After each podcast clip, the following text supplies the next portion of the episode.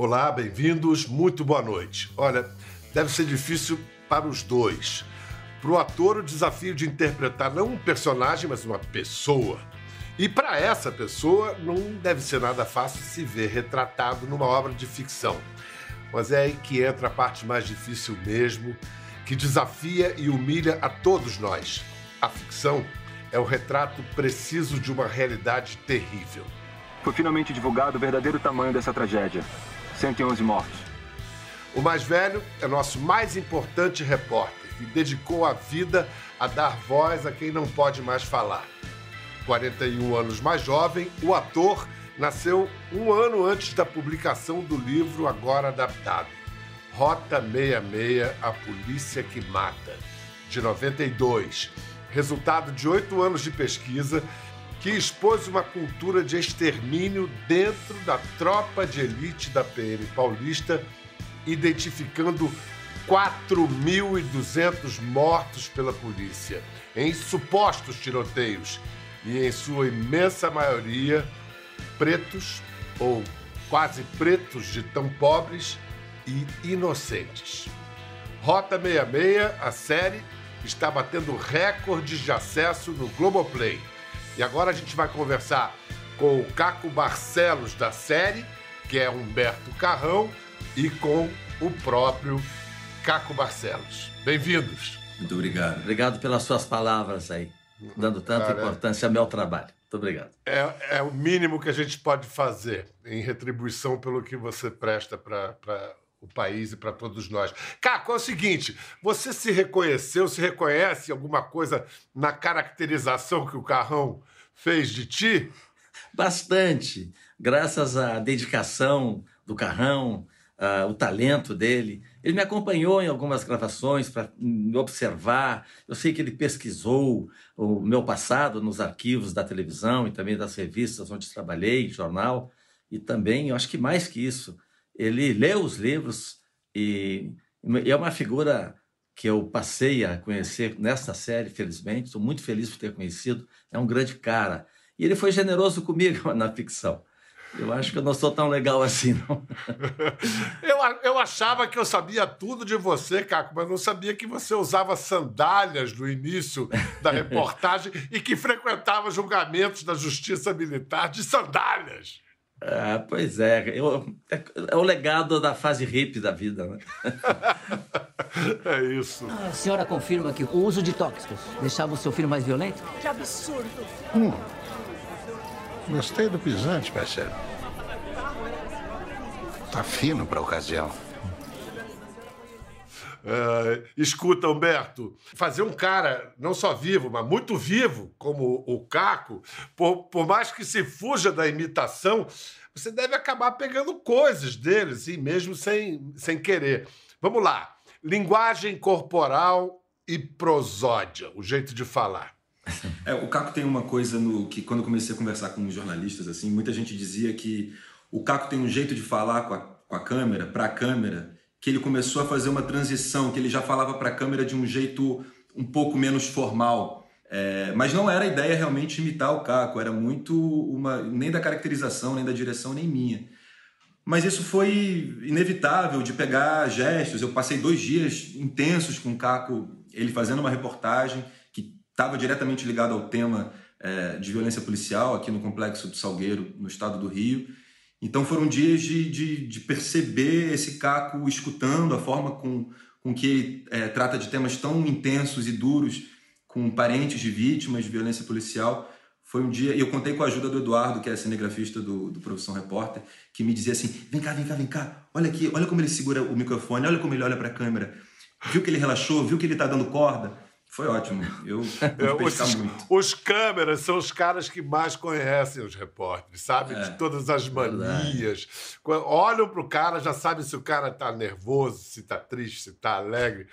É, é um striptease, né, Caco? E, em geral, em situações tensas, né? Pois é, o câmera, também o, o, auxiliar técnico, porque eles são os primeiros a ouvir o que a gente está falando, né? Estão acompanhando todo o processo de apuração vendo de perto aquela realidade. Eu adoro ouvi-los e sempre que eles uh, sugerem alguma alteração, eu, eu imediatamente atendo ou tento melhorar o texto, a narrativa, Porque, caramba, se ele não está entendendo direito essa história, ou está com o olhar, com a sensibilidade dele para outro ponto, caramba, talvez quando as pessoas assistirem, muita gente vai sentir a mesma coisa. Você leu o Rota 66, Humberto, com olhar de ator? É meio difícil, né? Olhar, ler com olhar de ator aquilo. Né? É difícil. Eu, tinha lido, eu li Rota 66 lá atrás, logo depois de ler Abusado. Fiquei, já era louco pelo Caco, pelo Profissão Repórter. Li Abusado, emendei Rota 66 e, e Revolução das Crianças. E, então, assim, o Caco era uma, é desde sempre uma pessoa especial para mim. Isso é uma questão da adaptação, porque a, a série é baseada, adaptada no livro, mas o Caco não é um personagem do livro. Ele fala um pouco da infância. Então, isso foi um trabalho grande de, de pesquisa dos roteiristas, da direção e desses encontros que eu tive com o Caco. Então, foi um, uma menos do livro e mais do, do, do encontro com ele a criação, a construção desse, desse personagem. Deve ser difícil, né, Caco, se ver como personagem de uma história. Deve dar uma certa aflição, né? Assim. É muito. mas você sabe que não é você, mas, mas que aquilo ali se presta a, algo que tem, tem que ser contado, né? E depois, né, todos, todos os personagens, as, personagens da, da história têm um nome fictício. O único verdadeiro é o meu, né? Então, não há como esconder algumas coisas. E é uma equipe muito dedicada, centenas de pessoas trabalhando. É, fiquei impressionado mesmo e, ao mesmo tempo, com medo. O que, será que eles estão descobrindo sobre mim? E, antes de assistir, caramba, o que, que vem aí, né? O repórter investigativo sendo investigado. investigado, pois é. é. Como eu sou meio calado, assim, não sei se eu... Bom, também quando me, me me põe uma, uma, um estímulo, aí eu vou e não paro de falar também. Mas eu achava que eles deveriam ouvir as pessoas que não gostam de mim, que não gostam do meu trabalho. Acho que enriqueceria esse personagem. Eu nem sei muitas vezes como é que a minha imagem por aí. Né? Eu frequento, sobretudo, periferia, onde, está, onde estão concentradas as pessoas mais pobres da cidade. E as pessoas me, me tratam com muito carinho nas comunidades, nas favelas. Mas, sinceramente, eu não sei que fora das comunidades como é que as pessoas veem meu trabalho. Eu sugeri que desse uma circulada né, nos ambientes em que eu também não frequento. Eu trabalho muito longe da, do corredor dos palácios, do, os corredores do poder, né? porque eu acho que quanto mais longe eu estiver, aumenta a minha chance de me aproximar da verdade. Mas repórteres investigativos não necessariamente fazem amigos com o seu trabalho. Você ouviu gente que Hein, Carrão, você ouviu gente que não gosta do Caco? Eu não ouvi, isso é uma coisa curiosa. O Caco ele é muito querido por muita gente e principalmente pelos seus colegas, né? o que dá o tamanho dele. É, quando eu pergunto sobre o Caco, uma coisa que aparece muito rápido é a questão da ética, principalmente da ética do Caco com quem está em situações adversas e por isso mesmo merecem mais cuidado, merecem mais respeito. Escuta, Caco, você. É, Rota 66 é, é, já um dos livros mais importantes da história do, do, Brasil. Agora ganha uma adaptação, é um sucesso. Isso que eu ia perguntar, aliás, isso, isso dá uma sensação de sucesso para você, Caco? Quando eu, eu me dediquei a fazer essa investigação, eu queria, assim, genuinamente convencer as autoridades, a sociedade dita organizada, os, os, os, telespectadores, os leitores, de que é um absurdo isso tiver, que isso estivesse acontecendo, que as pessoas que estavam morrendo são as pessoas que são as, os patrões, né, as patroas, os patrões de quem está matando. Que esse dinheiro né, da matança é feita com dinheiro público, com dinheiro dos impostos. As pessoas que morrem, suas famílias são pagadoras de impostos. Eu tinha certeza que ia convencer o conjunto da sociedade que eles vão parar de matar era o meu grande desejo. Eu não queria punição para ninguém, para nenhum soldado que aciona o gatilho, até porque eu acho que aponta quem aciona o gatilho é apenas um pequeno detalhe de um sistema que envolve muita gente, mas assim envolve a justiça também, o Ministério Público, o juiz, a, os advogados, evidentemente a Polícia Civil. Não queria, não desejava nenhuma prisão, nenhuma condenação, mas sim que parasse de matar. Isso não aconteceu. Ao contrário, passaram a matar mais e essas unidades é, ditas de elite se multiplicaram pelo país inteiro. Eu falei isso para o Gustavo, mas prometi que eu iria refletir. Falei com meus filhos, com as pessoas que eu gosto muito, os amigos mais próximos, e decidi, pensei, refleti e cheguei à conclusão que eu tinha perdido, na verdade, era uma batalha, que a luta precisava continuar.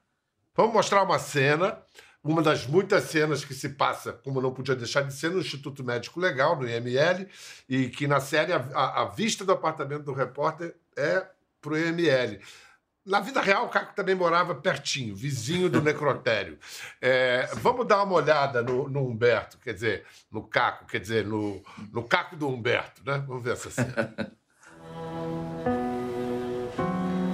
Licença. A senhora é parente de um rapaz conhecido como Lunga? Lunga? Lunga é meu neto. A senhora é dando socorro? Meu neto está aí dentro, moço. Está no hospital. Obrigada. Ai, meu Deus. Mas é um jovem caco, gaúcho solto, quase que recém-chegado na Grande São Paulo. Apanha da polícia, apanha dos parentes das vítimas, ele está em marisco, né? Entre, entre a pedra e o mar. Numa das gravações de rua, eu soube que o público se juntou a figurantes numa cena de hostilidade a você, ao Caco personagem. O que, que aconteceu ali? É, isso, isso aconteceu recentemente com o Caco e a série a série misturou os tempos e, e mostrou como aquele repórter estava fazendo matéria sobre violência policial e estava escrevendo esse livro começa a ser é, atacado na rua. Isso foi estranho, assim, porque eu, eu lido muito bem, eu tenho prazer em, em, em imagina, adoro fazer cena em que a gente está misturando com a vida da rua, da cidade. Mas esse dia a gente estava no centro de São Paulo e foi triste perceber que, que a, a, a, figuração que tinha que jogar coisa em mim, que tinha que xingar, que tinha que xingar logo contaminou assim quem estava passando em volta. Então rolou um momento pesado assim de, de muita gente xingando. Pode ir. A Polícia Militar do Estado de São Paulo tem atualmente a maior taxa de letalidade desde a sua fundação. Robert, Robert! Perigoso, cara. A gente uma cabeça no estúdio. E eu ali, eu sou um ator e estava interpretando um jornalista, então, de certa forma, acho que muita gente viu o cinegrafista, ator também, e viu o repórter, e estava xingando o repórter, mas estava xingando também ali, percebeu que era uma gravação, estava xingando também a gravação. Então, e são dois grupos que recentemente têm sofrido bastante com ataques, né? Os artistas e os jornalistas. Então foi foi duro, foi tenso, foi um momento tenso, e a gente continua fazendo, e a gente fez de novo, e não, não tem problema. Mas é é viver na pele o que o Caco vive na rua, né?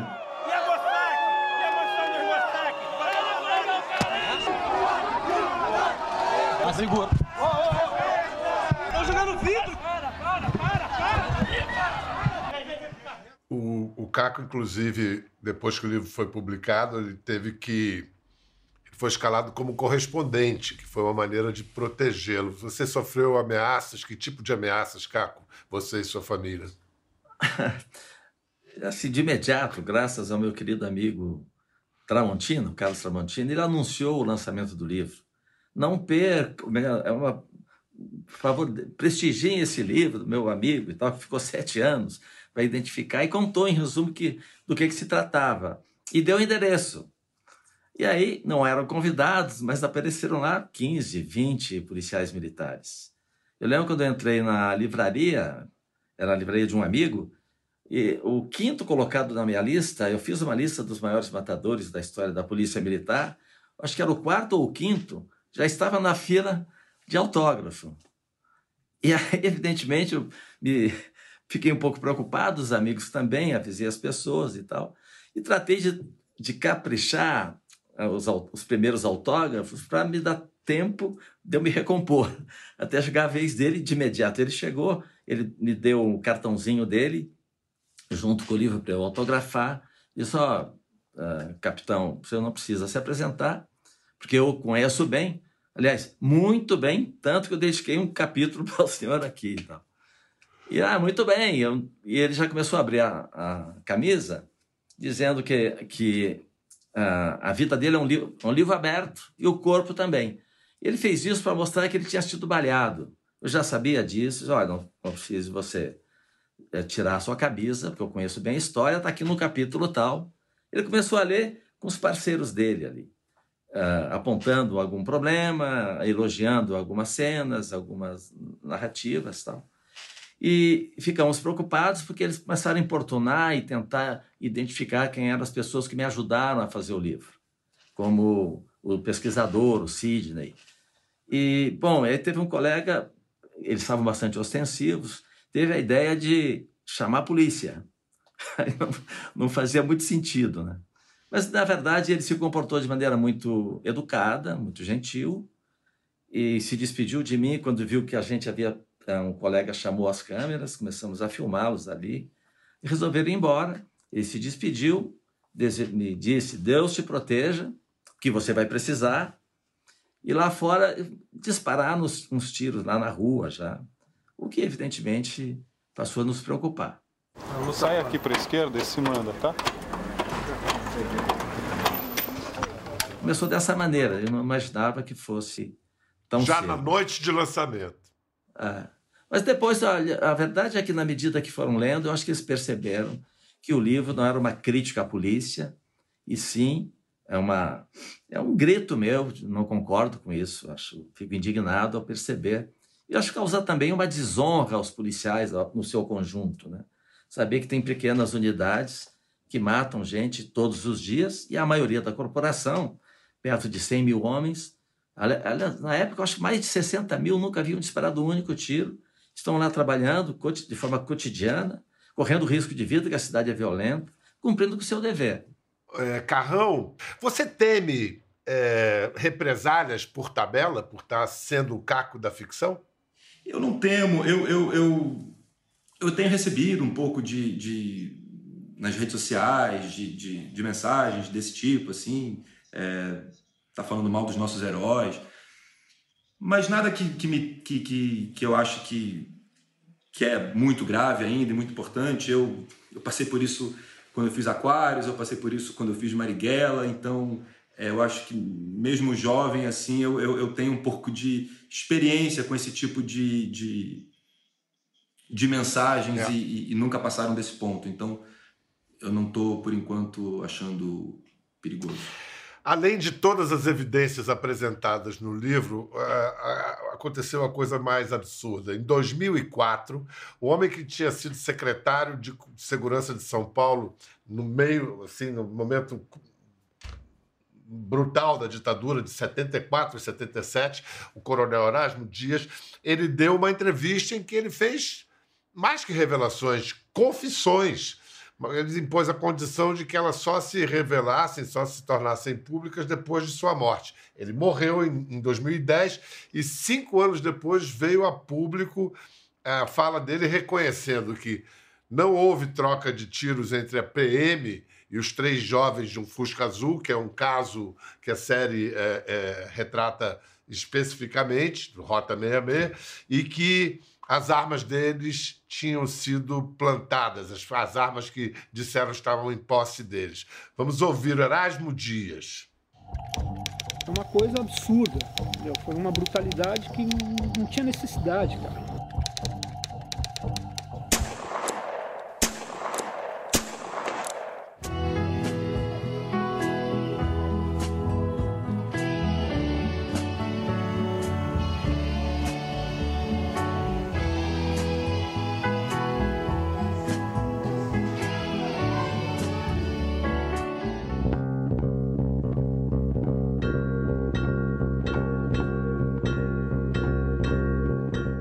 Da mesa tinha três armas. Falei, conta pra mim.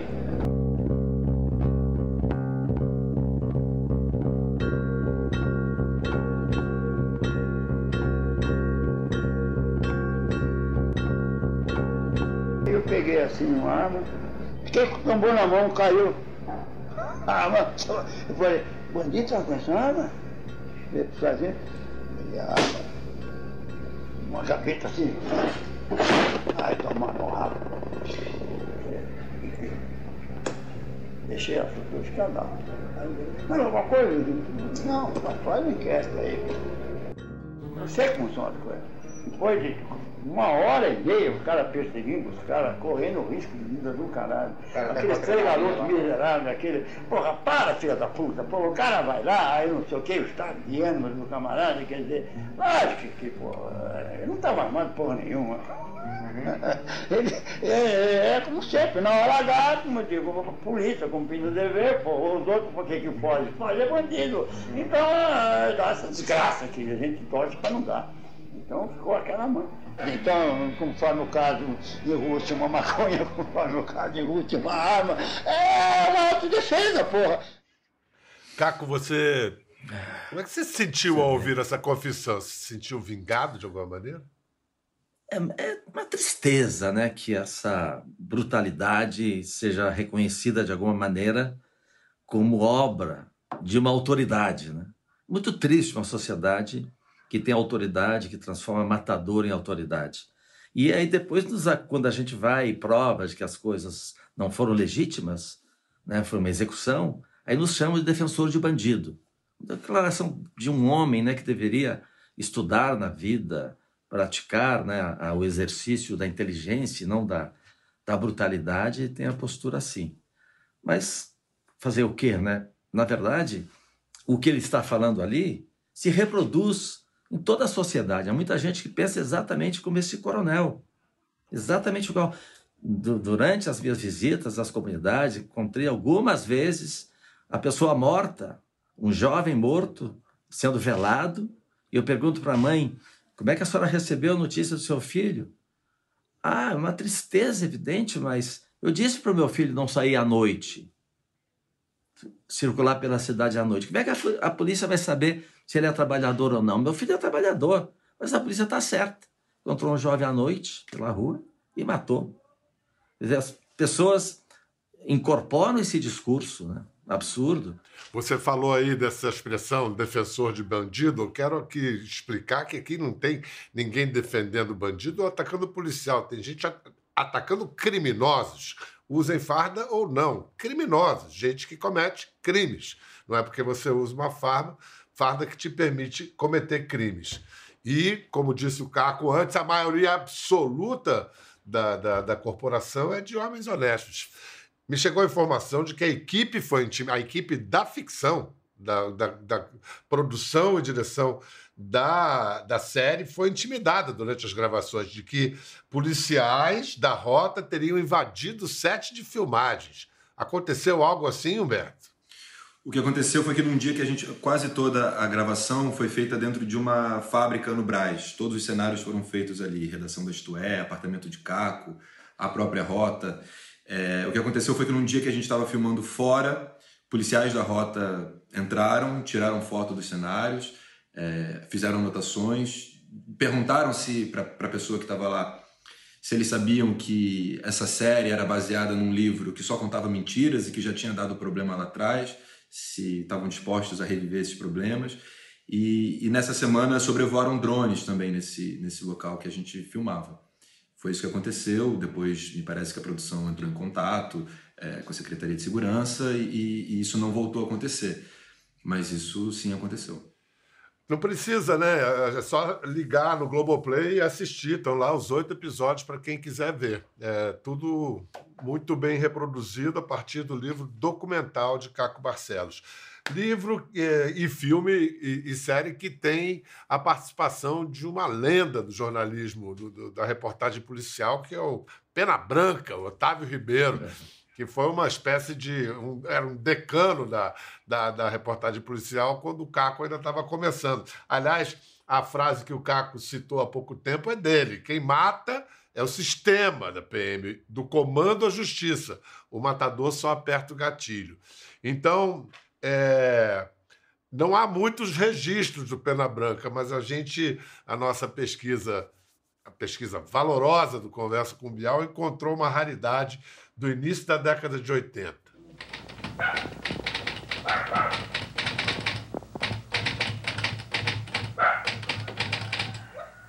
Meu nome é Otávio Ribeiro. Sou conhecido por Pena Branca por causa de uma mecha que eu tinha no cabelo, lá no alto da testa.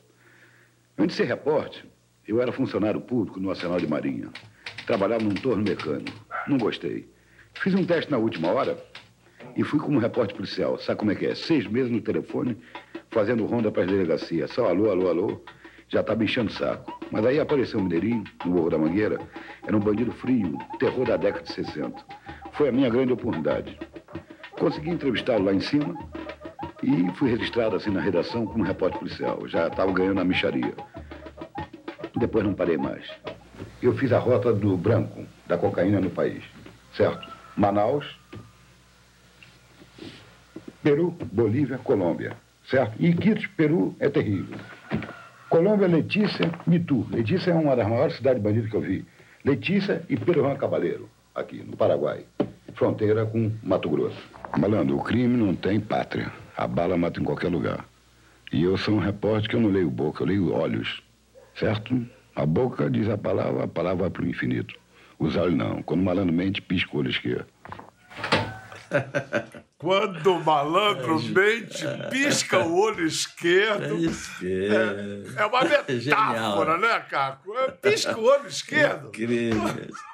Eu entrei com ele numa favela, atrás de um, um sobrevivente, que é muito raro, e eu tô, eu tô querendo me exibir pro Pena Branca, dizer, olha, alguma coisa eu sei fazer na madrugada em favela.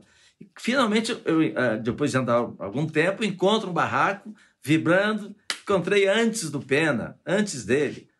Quando eu bato ali, abre a porta, tá o Pena fumando o ministério dele, já conversando na cama com o camarada e falando exatamente isso. Estou de olho no seu olho esquerdo, malandro.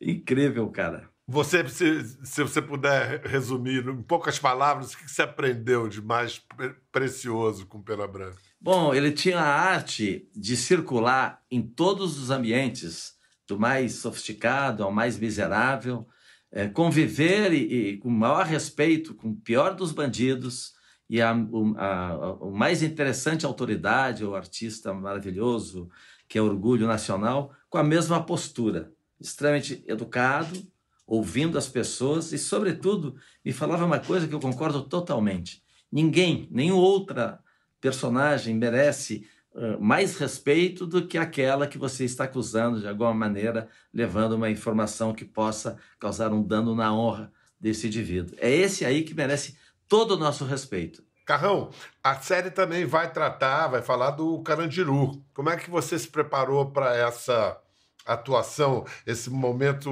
outro momento histórico em que o Caco estava lá para nos contar? Eu tive um acesso a reportagens do Caco, muitos anos de reportagem.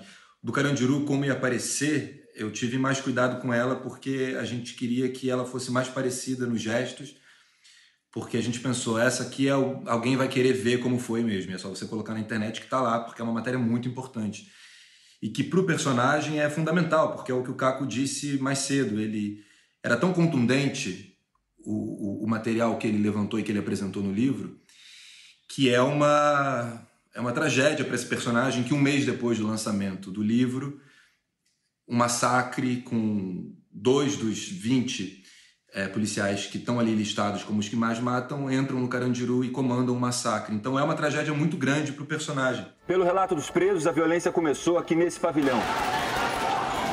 Foi nesse corredor que aconteceu o primeiro encontro entre a polícia e os detentos.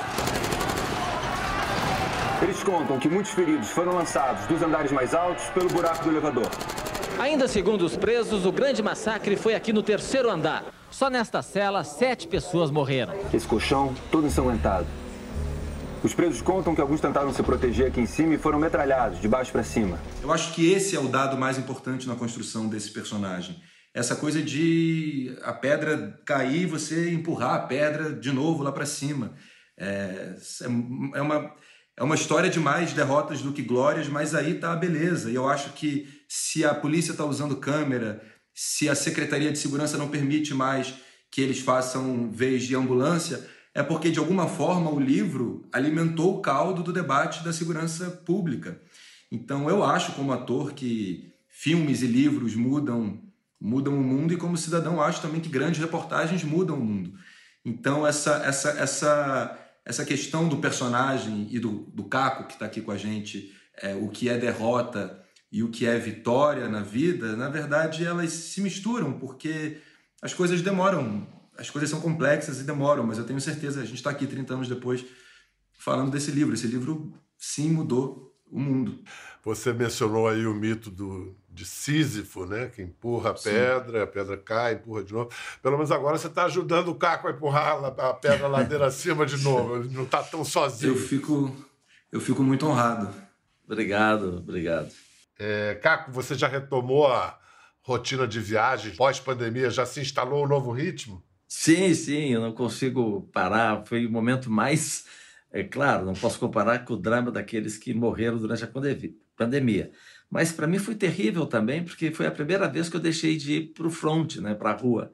Eu estou completando aí cinco décadas de trabalho, eu nunca saí da rua. Só a pandemia mesmo para te prender na redação. Nem na redação, em casa, nesse caso. Em né? casa, nesse caso, ah, pois é. E Humberto, você agora está nessa primeira novela que foi feita exclusivamente pelo Globoplay, pro, pro Globoplay, quer dizer, Todas as Flores, você vai estar tá na série e na novela Todas as Flores. O que, que o público pode esperar, Humberto, de Todas as Flores? Eu estou feliz com esse formato, é um formato menor, é uma novela de 85 capítulos. Então a gente tá, eu estou aqui agora nos estúdios, entre uma cena e outra, daqui a pouco eu vou voltar. É uma novela do João Manuel Carneiro, com um elenco maravilhoso. E eu tô, tô, tô feliz da vida aqui. São cinco episódios toda semana, lançados no, no, no Globoplay e dividido em fases. Vai ser primeiro uma fase, depois em março voltam os outros 40 episódios. É uma novela do João Manuel, cheio de vilanias e, e, e luta por justiça. É, é, na ficção, na realidade, na realidade que inspira a ficção, e nesse jogo de espelhos a gente só pode, só nos resta aplaudir o seu trabalho de ator, Humberto Carrão, e o seu trabalho de repórter, de jornalista, Caco Barcelos. Orgulho de Sim. ser seu colega de profissão. Muito obrigado. Para você em casa, então, você está, como se diz em inglês, mimado, cheio de, de, de escolhas. É só ir no Globoplay, você vê Rota 66, você vê todas as flores e mais. E tem o Tim Maia também, produzido aqui pelo pessoal da conversa, do Conversa.doc. Então, um beijo para vocês em casa. Até a próxima. Quer ver mais? Entre no Globoplay.